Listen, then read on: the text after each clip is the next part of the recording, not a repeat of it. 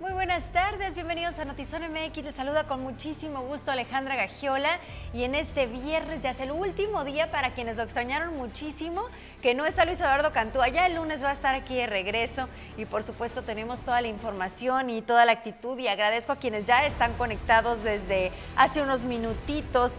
Dice Gerardo García, el tráfico está de locos buen viernes, Gerardo. Ya sabemos que es un caos. Esperemos que esto que nos anuncian como una solución realmente lo sea. Eh, y creo que ya se hizo famosa esta frase de Luis Eduardo de estoy hasta la madre porque llega diciendo estoy hasta la madre del tráfico y ya, eh, ya lo tenemos aquí como, como muy conocido en Zona MX, pero específicamente los viernes. Eh, pero bueno, esperamos ser una buena compañía para ti en el tráfico. Vicente Serrano, Octavio Villa, Joe Black, Jorge Visoso. Eh, gracias por acompañarnos. Y bueno, no sé si a ustedes les llegó este video. Ah, Carla Maravilla, saludos desde el range. Dice tu Bessie que hola. Ay, mi vecino está jugando golf, a gusto el señor.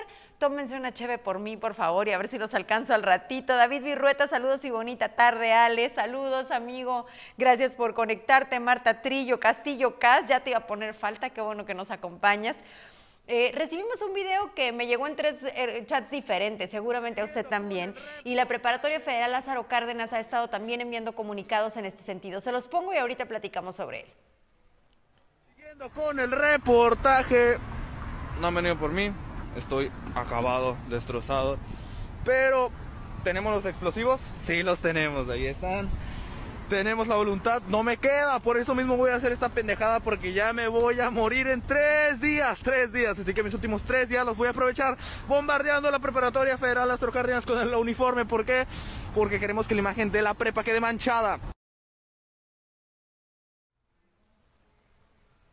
Por demás preocupante, por demás alarmante, pero me parece que cuando se registran noticias eh, internacionales como la que dimos a conocer, en la escuela, eh, hace unos días en la escuela en, Texas, eh, en donde mata este joven a 21 personas, creo que es el conteo hasta este momento, es una, creo que es un efecto en cadena que empezamos a ver este tipo de reacciones. Ojalá sea solamente un video, por supuesto se están tomando todas las precauciones, ya anunció la Preparatoria Federal Lázaro Cárdenas que está haciendo operativo mochila, eh, de entrada había ya un arco en donde revisaban a los jóvenes, pero ahora es cada alumno que entra, su mochila está siendo revisada en busca de obviamente armas, explosivos y tomando todas las precauciones y prevenciones.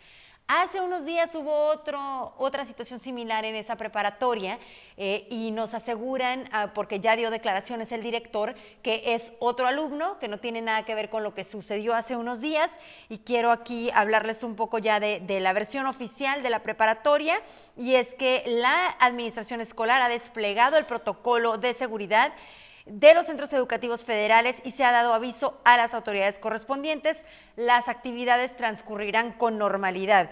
No sé con qué tanta normalidad puedan transcurrir con el temor que seguramente tienen los padres de familia y también pues enrarecido el ambiente en el caso de los alumnos, pero lo que sí aseguran es que hay clases ya con esta medida. Empatía para los padres y alumnos que seguramente se podrán sentir invadidos porque les estén revisando la mochila y se entiende, pero desafortunadamente pues este tipo de videos llevan a estas situaciones. Leo con gusto sus comentarios, la, eh, la conversación siempre es con ustedes, así que si me pueden eh, platicar cómo lo perciben, si tienen hijos en edad escolar, cómo sienten esta situación. Insisto, el que demos a conocer a veces estas tragedias que inevitable no decirlo, pero que, se registran me parece que tienen este efecto en cadena. Así que leo sus comentarios con gusto, gracias a quienes se conectan en este momento. Y en otros aspectos de la información, hace algunas semanas le dimos a conocer la muerte de una menor que estaba a cargo del DIF y que murió ahogada en la presa. La madre entonces obviamente exigía a la autoridad justicia, una respuesta, e, explicación de qué estaba haciendo su hija ahí, de por qué no estaba resguardada, de por qué no estaba siendo bien cuidada. Pero el DIF tenía además o tiene además a sus otros tres hijos y hoy está exigiendo que se los devuelvan.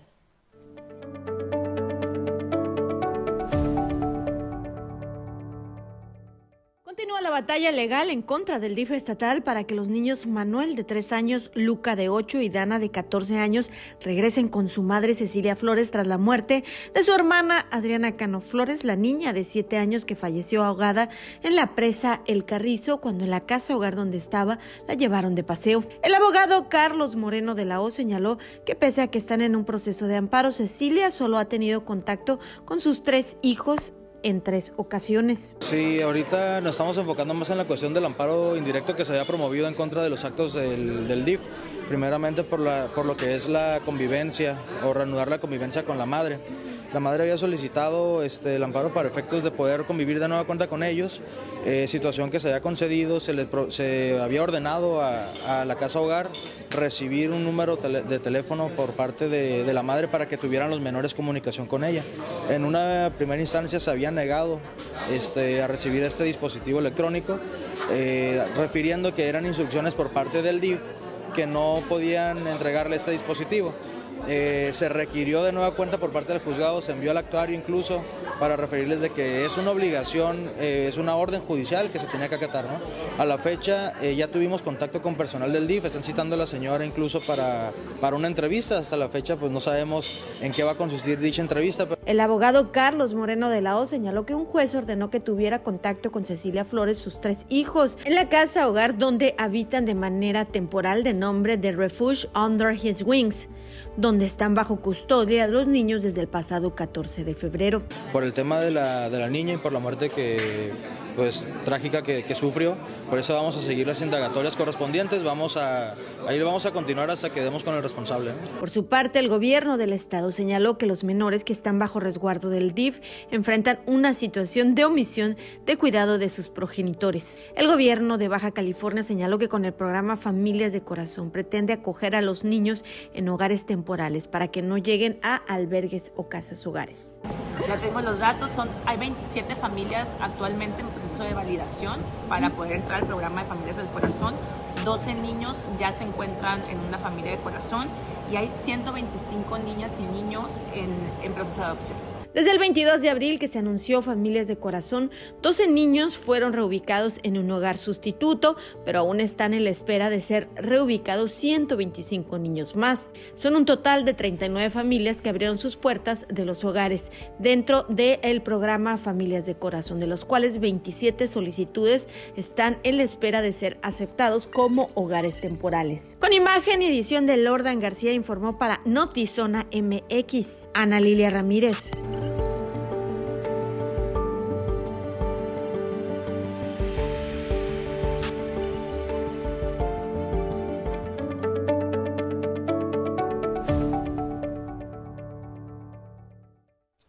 Comentarios en torno al tema con el que iniciamos el noticiero, que era este video en donde un joven amenaza con poner bombas en la preparatoria Lázaro Cárdenas y la autoridad responde eh, con un operativo mochila que ya se lleva a cabo, asegurando que las clases transcurren con normalidad, pero llevando a cabo este operativo. Y David Virrueta me dice que se debe revisar en todos los planteles, pero que desafortunadamente hay padres de familia que se oponen porque dicen que se violan los derechos humanos y él pregunta si la vida de los alumnos acaso no es más importante.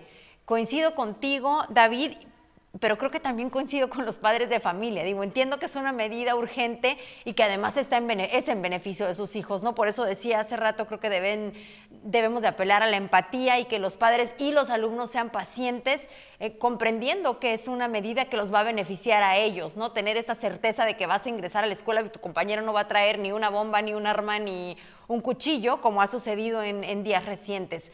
Pero, pero también entiendo que, esta incomodidad de no poder ni siquiera transitar o entrar a la escuela sin que te revisen, ¿no? Sí, sí creo que se puede sentir como un poco de invasión, no sé ustedes cómo lo ven, pero sí también coincido contigo, dice Castillo Cas, la revisión mochila debe ser primeramente en casa a favor de que se realice en las escuelas. Ahí también, ahí también creo que ahí empezaría el operativo mochila, ¿no? Que los padres antes de salir tuvieran la oportunidad, y sabemos no todos lo tienen, pero quienes lo tengan de revisar la mochila Y, ahí entra otro tema, ¿no? En, esta confianza que podrían sentir los, eh, desconfianza que podrían sentir los hijos o confianza que se genera entre los padres.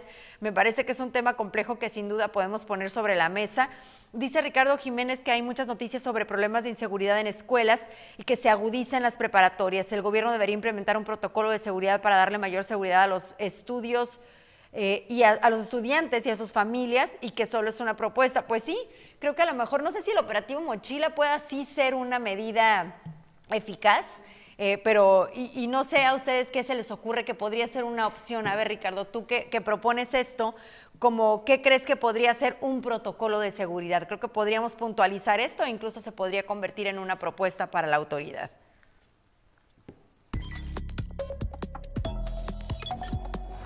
Información en breve desde Notizón MX. El presidente nacional del PRI, Alejandro Moreno, conocido como Alito, aseguró que los audios que se han dado a conocer, así como supuestos actos de espionaje a toda la oposición, periodistas y empresarios, surgen a partir de un sistema de espionaje de 800 millones de pesos que nunca se entregó a la Policía Federal y que se robó el hoy fiscal de Campeche. Pero a mí me parece que están de más quién tiene la culpa y de qué se trata el espionaje, porque el señor lo escuchamos claramente decir a los periodistas, y, digo textual, no se les debe de matar a balazos, se les debe de matar de hambre. Entonces, partiendo de, esa, de ese comentario que hace Alito, eh, pues no sé qué defensa pueda tener y de qué otra forma pueda quitarse la terrible opinión que tenemos, empezando los periodistas y en, y en general la opinión pública.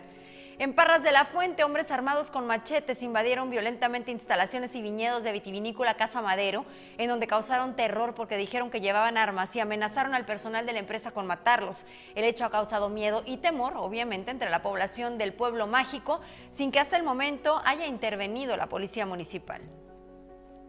Al grito de asesinos, cientos de personas se congregaron afuera del centro de convenciones George Brown en Houston, en donde se reúne la Asamblea de Asociación Nacional del Rifle, cuyo orador principal es el expresidente Donald Trump.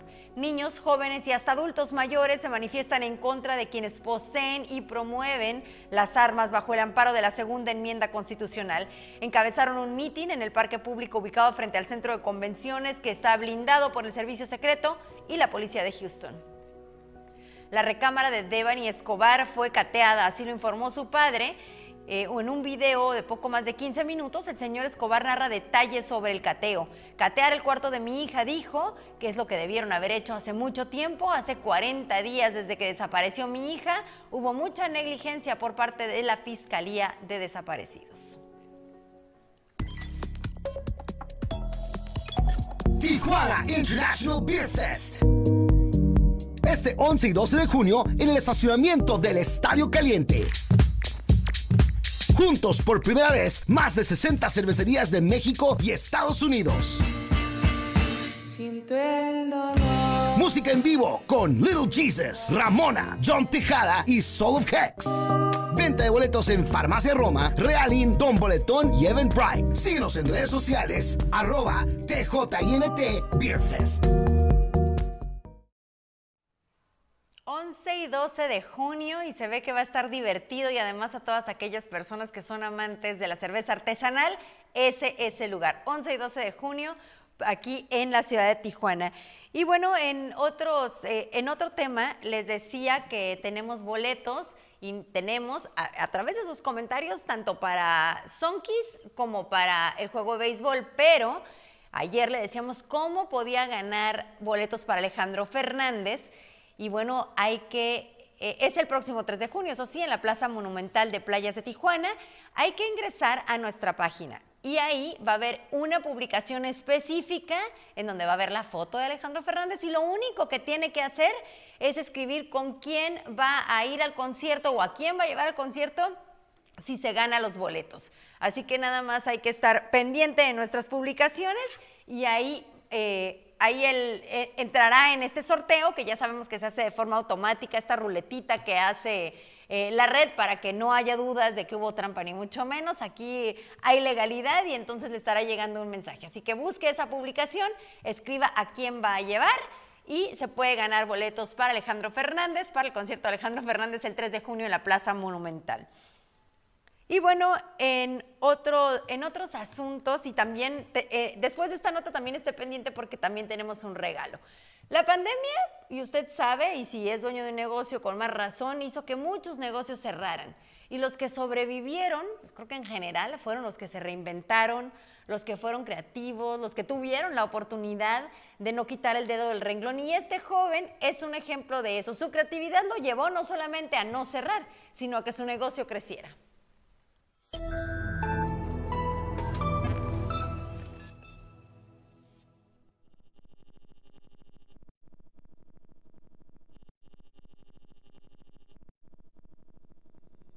Desde hace cinco años, Hugo Daniel tomó la decisión de aventurarse en el mundo del emprendimiento. Con tan solo 28 años de edad, su gusto por la cocina y sus estudios de economía, creó Artesano Burger, entregando así su tiempo, constancia y sueño. Sí, hace poco, la verdad, que he ido tirando la toalla y todo eso, pero pues recuerdo también que fue un sueño desde muy pequeño y la motivación de la familia, de, pues, de la novia, todo eso, la verdad, es lo que ayuda a seguir insistiendo todavía. En un emprendimiento se requiere organización, disciplina, positivismo y trabajo constante, ya que se presentan diversos retos. Hugo Daniel apuntó que en la pandemia llegó incluso a pensar en tirar la toalla por la baja afluencia de personas y el golpes que esta crisis ocasionó a las familias. También desde que estaba trabajando ya tenía como que ese cosquilleo de que pues que inician mi propio local o algo así, porque la verdad me gustaba mucho lo que es la interacción con la gente, poder preparar los platillos, la verdad el gusto de ver que la gente pues pruebe tu comida y pues les guste y que es lo que sea, como sea, como un evento, como que ya sea si vienen con amigos, familia o algo así, es un momento pues íntimo para ellos, ¿no? Y es pues de cierta manera estás ayudando a hagan eso, ¿no? Y poco a poco fue dándole forma a su negocio, creando sus propias recetas de hamburguesas. Artesanos Burgers comenzó con tan solo 5 hamburguesas en su menú. Hoy se ha extendido a 14, de las cuales 5 son de especialidad. Artesano Burgers es más que un negocio de hamburguesas, pues busca la fusión cultural tijuanense en la que se incluye la cultura americana, pues tan solo a unos minutos del local de artesanos se encuentra la frontera con el país vecino Estados Unidos. Por ello, Hugo fusionó cocina mexicana con estadounidense. Empezamos a crear, por ejemplo, lo que es la hamburguesa de chicharrón prensado, fue de las que primeras que hicimos este, como novedosas o muy diferentes de nuestro menú, que es una carne mezclada de chicharrón prensado, con cebolla asada, jalapeño, y la verdad pues fue una creación más que nada pensando en un taco. Entonces dije, ¿por qué? A mí me gustan mucho las hamburguesas, también me gustan mucho los tacos. Dije, ¿por qué no empiezo a crear como que algo así como que pues que provenga de ahí, ¿no? Artesano Burger se encuentra ubicado sobre la Avenida Revolución en el Pasaje México. De lunes a viernes puedes degustar unas deliciosas hamburguesas con un horario de 12 y media a 8 y media de la noche. Con imágenes de Alex Padrón para Notizona MX, redefiniendo la información, Keila Bustos.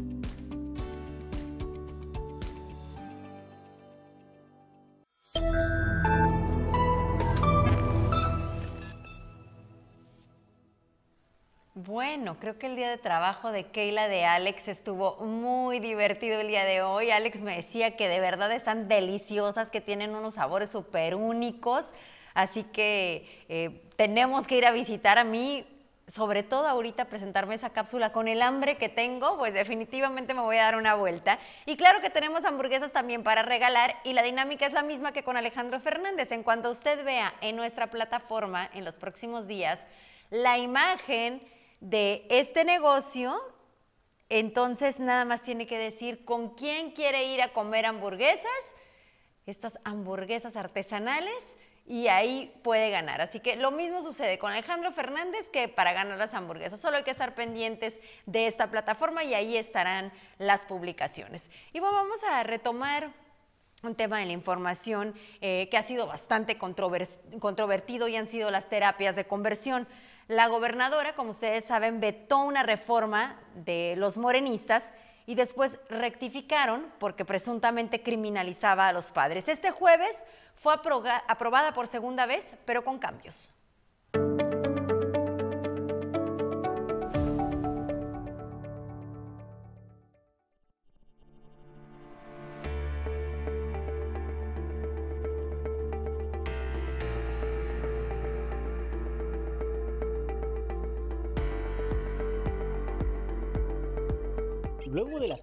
Encontradas entre diputados de Morena, PT, la gobernadora Marina El Pilar y diputados del PAN, por segunda vez fue aprobada en el Congreso del Estado la reforma que penaliza las terapias de conversión en Baja California. La reforma había sido aprobada la primera vez sin tomar en cuenta las observaciones que hizo la gobernadora, por lo que recibió el veto desde el Ejecutivo. Eh, se defina eh, bien qué implica una terapia de conversión, qué significa una terapia de conversión, que son aquellas terapias que implican eh, tortura, que son crueles. El dictamen de la Comisión de Igualdad de Género y Juventudes, que fue vetado por la gobernadora, trajo reacciones, y no solo entre los diputados morenistas, sino entre activistas. Una acción homofóbica. Devolver una ley para que sea cercenada en el Congreso no es muy progresista. Este jueves, con 20 votos a favor, 4 abstención y 0 en contra, el dictamen fue aprobado con las observaciones del Ejecutivo sea, primero ya se definió bien que era una terapia de conversión, ¿no? Y luego se aprueba ya, ahora sí, en, el Código Penal, atendiendo a, lo que ellos indican, pero, pero ya se elimina todo el tema de, los padres que nos podíamos meter nosotros en, problemas, de los profesionales de salud. Los cambios que se hicieron fue para evitar criminalizar a padres y a profesionistas hijo, a mi hija, al psicólogo para que sea atendido y resulta que en el camino si era adolescente y me tenía ahí un problema contra mí, iba a decir, esta me trajo para que una reconversión. Entonces jamás estuvimos, estaban en peligro los profesionales de, la salud, estaban en peligro los padres que estábamos ejerciendo la patria esta reforma que busca evitar la utilización de métodos de violencia para cambiar la orientación sexual de jóvenes y niños evidenció fricciones entre diputados de Morena y la gobernadora Marina El Pilar Ávila Olmeda, misma que fue acusada de estar en contra de la ruta progresista de su partido. Con producción de Jorge Madera para Notizona MX, redefiniendo la información, José Manuel Yepes.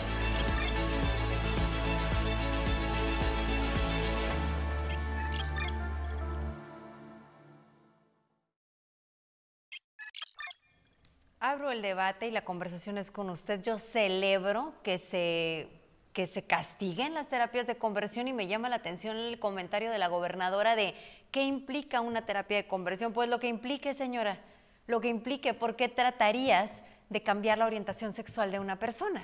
No, no hay forma, no se puede cambiar, no es una enfermedad, no es algo que se pueda hacer a través de terapia, ni es algo psicológico en, que se pueda atender en terapia como algún otro problema, eh, depresión o ansiedad o otras cosas que sí. Entonces, ¿qué implica? Lo que implique no debería de ser legal. Pero entiendo también esta línea muy delgada entre intervenir en la educación de los padres a los hijos, no así en tratar de eh, convencerlos o hacer cualquier tipo de, de cosa, de actitud, de tortura, ni mucho menos, para tratar de que cambien su orientación sexual. Me parece absurdo y me parece más absurdo en estos tiempos en donde lo que buscamos es la tolerancia y el respeto. Ramón Reynoso, saludos, gracias por estar conectado. Jonathan Ramírez, Ociel Macías, Gustavo Covarrubias, Panchito Arreola, Consuelo Navarrete, gracias y por supuesto leo sus comentarios también en este sentido. Y les recuerdo que estamos regalando boletos para el béisbol, así que solamente con estar conectados. Eh, enviándonos sus comentarios, ya están participando. Para Alejandro Fernández y para las hamburguesas, ya les explicaba que la dinámica es diferente, hay que estar pendientes de la publicación. Dice Daniela García, totalmente de acuerdo contigo con respecto de las terapias, pues sí, definitivamente creo que no hay otra forma de verlo.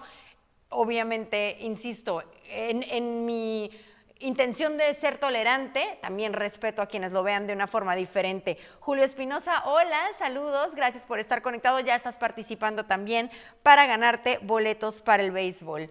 Y vamos a ver el siguiente trailer de la película Éxodo, el cual se va a estrenar el próximo 8 de junio en Cinepolis Plaza Río y también más adelante vamos a tener boletos para que vaya a verla.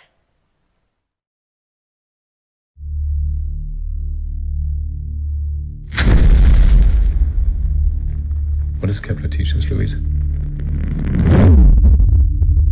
We will not think about ourselves. We will not let our emotions guide us. We do this for the many.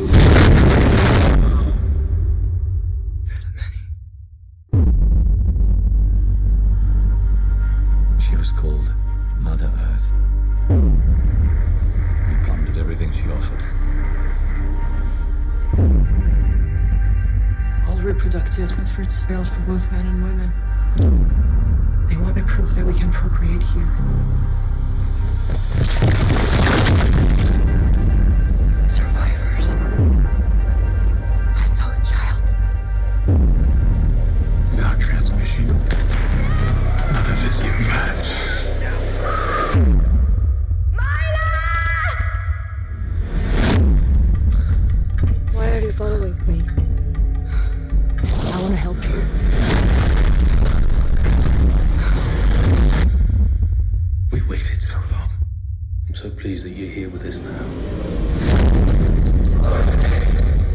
It's imperative now that we bring our people. Are they coming? The human race doesn't need us to survive. Are you still with us, Blake?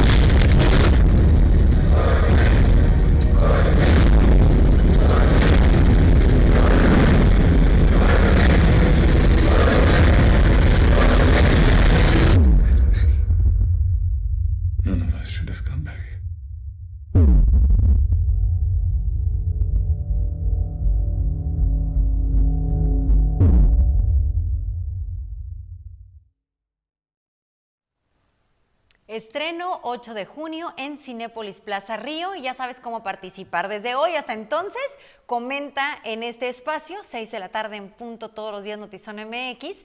Eh, comenta ya sea que participes en, las, en los debates, ya sea que solamente nos digas hola, ya con eso estás participando. Eh, buenas tardes, Juanito, Julio Espinosa, felicidades y qué bueno que las noticias sean frescas. Muchas gracias, Julio, y gracias también por acompañarnos esta, esta tarde. Pues tengan un excelente fin de semana. Los voy a dejar con lo mejor de los deportes en Zona Sport. Yo y ya ahora sí, Luis Eduardo Cantúa, los esperamos el próximo lunes a las 6 de la tarde aquí en Notizón MX, redefiniendo la información.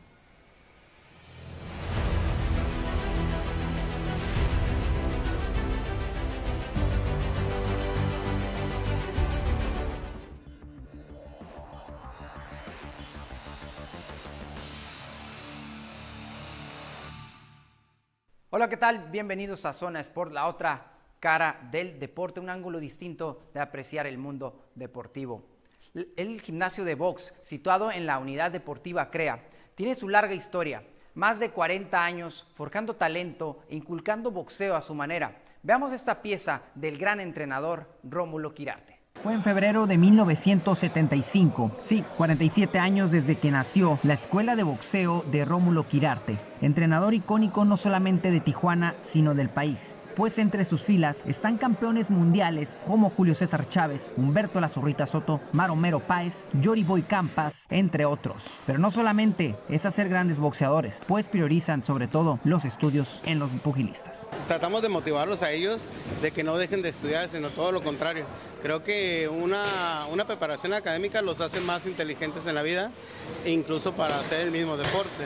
Entonces nosotros lo que hacemos es inculcarlos o enseñarlos o educarlos de que muchos de ellos que no quieren estudiar porque quieren ser campeones del mundo, les hacemos la condición de que si no estudian no van a ser boxeadores y, de- y lo hacemos desde que están bien chiquitos para que vayan creándose con esa o vayan creciendo con esa idea de que se tienen que preparar académicamente. Luis Cepeda, que es licenciado en Ciencias de la Comunicación, está Edith Vega, que es contador público, Roberto Ramírez, licenciado en Criminología en México y en Estados Unidos. Tenemos un médico que, que se preparó aquí de muy niño, entró a la carrera de medicina, ahora que pasó todo lo de la pandemia fue uno de los, de los médicos más importantes que llevó a cargo el, el Hospital Ángeles. Disciplina que inculcan aquí, eh, me comentaba Bobby que aquí no pueden decir ninguna grosería, por decir un ejemplo, cuéntanos de eso que le tratan de inculcar a cada uno de ellos. Definitivamente no, mira, mira, este, eh, hay una idea equivocada sobre, sobre las groserías que se dicen. Eh, yo veo otros gimnasios que eh, dicen grosería y media, pensando que de esa manera van a ser más valientes. La verdad es que yo pienso que no son más valientes, son más groseros y son más corrientes, la verdad las cosas.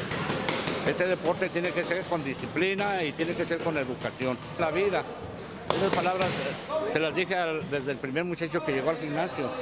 No, no se permite decir ni, ni la clásica palabra que se maneja mucho. Como entrenador, yo pienso que desde que nací, primero fui practicante de boxeo, me desbaraté la mano a los 17 años, a partir de ahí me dediqué a entrenar definitivamente. Tengo aproximadamente, pues no sé, tengo 77 años, a los 18 años, unos 50 y tantos también.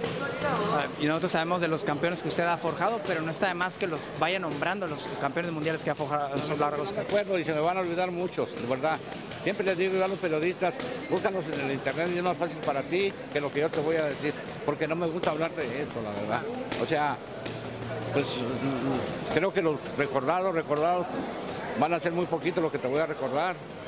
Para empezar, Julio, Maromero Páez, eh, Jíbaro Pérez, el primer campeón mundial de Tijuana, Dinamita Estrada, el Manteca Medina, un hombre récord, Guinness, eh, José Luis Castillo, mm, eh, te digo, eh, aparte, aparte de la gente que trabajamos aquí, yo vivo en Campas, eh, Julio Nos ha apoyado en muchas cosas, este, con los compañeros y hemos aprendido de él también muchas cosas importantes.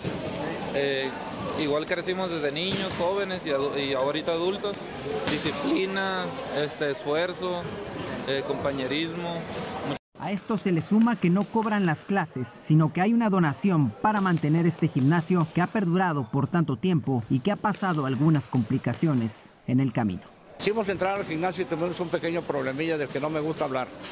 Eh, me encontré con gente que estaba administrando el gimnasio y me citaron a la oficina porque me querían cobrar. Eh, Ellos dicen, eh, según las malas lenguas, que, yo- eh, que yo estaba cobrando y que estaba echando mentiras. Le dije, no los equivoque, vaya al gimnasio y pregunte a toda la gente que quiera hacer eso. Entonces no querían poner una cuota de, de- de- de entrada. Le dije, para empezar, ¿por qué no me preguntaron qué le hace falta al gimnasio? Porque nunca me han dado ni una pera ni un costal. nada. Algunas personas me ayudan con algo, pero todo ha salido de aquí o de los boxeadores profesionales. Lo que gano en el boxeo profesional, todo se lo ha regresado al gimnasio. Solventado por usted. Pues mis hijos y yo, la verdad, las cosas. Con imágenes y producción de Alex Padrón, redefiniendo la información para Zona Sport, Adrián Sarabia. Una gran escuela de boxeo, sin duda, con muchos años, por supuesto. Al margen del reality que están por protagonizar Julio César Chávez y Roberto Durán, el gran campeón mexicano en esta entrevista que nos hizo hace algunos días, nos revela contra quién será su última exhibición. Eh, voy a hacer la última exhibición, va a ser el, el- el- día, creo, 29 o 30, la, última semana de septiembre en el Estado Caliente. El Zacaliente Va a ser con, con, con Eric Morales. Con Eric Morales. Sí. Que ya la querías hacer con él desde hace tiempo, sí, ¿no? sí, por, porque- Sí, ya, le- ya le habías comentado que Ya tenías le había ganas comentado, de... sí, porque ha habido, ha habido un pique, ¿me entiendes? Sí, siempre, siempre, Sí, sí, eh, siempre el Eric me ha tirado ahí peditos, ¿me entiendes? Entonces, perdón por la palabra, ¿entiendes? Entonces, vamos a arreglar cuentas pendientes. Eh, ¿Cómo, cómo la ves, eh, Roberto, esta exhibición? Bueno, yo la veo de dos formas, ¿no? Voy a ver la primera forma que tú puedes verla. El negocio. Esa es la primera parte. Todo lo que sea negocio, be- be- be- bendición sea. Negocio. Ahora, la otra parte no te la puedo comentar porque eso es ya el problema. Eso sí, acuérdate que la primera, creo que sí es la primera vez, ¿no? Que casi se agarran puñete. Ese es el problema de ellos. Pero cuando se habla de exhibición, significa conveniencia pa- para ambos. Y, y para ambos, el respeto. Eso es lo que yo veo. Y al final, pues, al final de cuentas se, se llevan bien, ¿no, Eric? Y, y tú, Julio, ¿no? También. Sí, sí, no, nos, nos llevamos bien a medias, ¿me entiendes? Eh, a medias. A, a medias, ¿no crees que...? eh, Sí, hubo, hubo por ahí algunos, algunos conflictos en el pasado, ¿no? Llega a la 74 edición del tradicional torneo de golf del Club Campestre. Aquí los detalles del evento. Bueno, eh, me imagino muy contentos por la próxima edición, 74 años ya de este torneo. Un poco acerca de esto, por favor. Estamos felices, la verdad que nos estamos sacando la espina con los años anteriores por temas pandémicos que todos conocemos y, y bueno, este, yo creo que va a ser una edición muy, muy eh, por encima de las anteriores. La, la pausa que se hizo por la pandemia, aunque sea un torneo diferente, por ejemplo, es No, yo creo que, yo creo que eh, pues a todos nos sirvió la pausa, este, reforzamos nuestro, nuestro campo, lo dejamos descansar y eso le sirvió, ¿no? Digo, tristemente así es, pero, pero todo campo necesita también un descanso. Eh, 300 eh, 314, 314 jugadores inscritos en, en- dos salidas. eh, A las 7 de la mañana sale un, eh, ciertos flights y a la 1 de la tarde salen los otros. Este, he- hemos eh, tenido tal cobertura y tal, tal prestigio del torneo que ya mu- muchos nacionales están este, animando a venir. Una extrema con la Federación Mexicana de Golf, aparte que tenemos, estamos inscritos y, les pedimos que, que vinieran a ser eh, jueces y testigos del torneo, ¿verdad? Para darle un mayor realce y darle una certidumbre al jugador de que lo que vamos a hacer está bien hecho. Hasta aquí llegamos a Zona Sport. Hasta la próxima.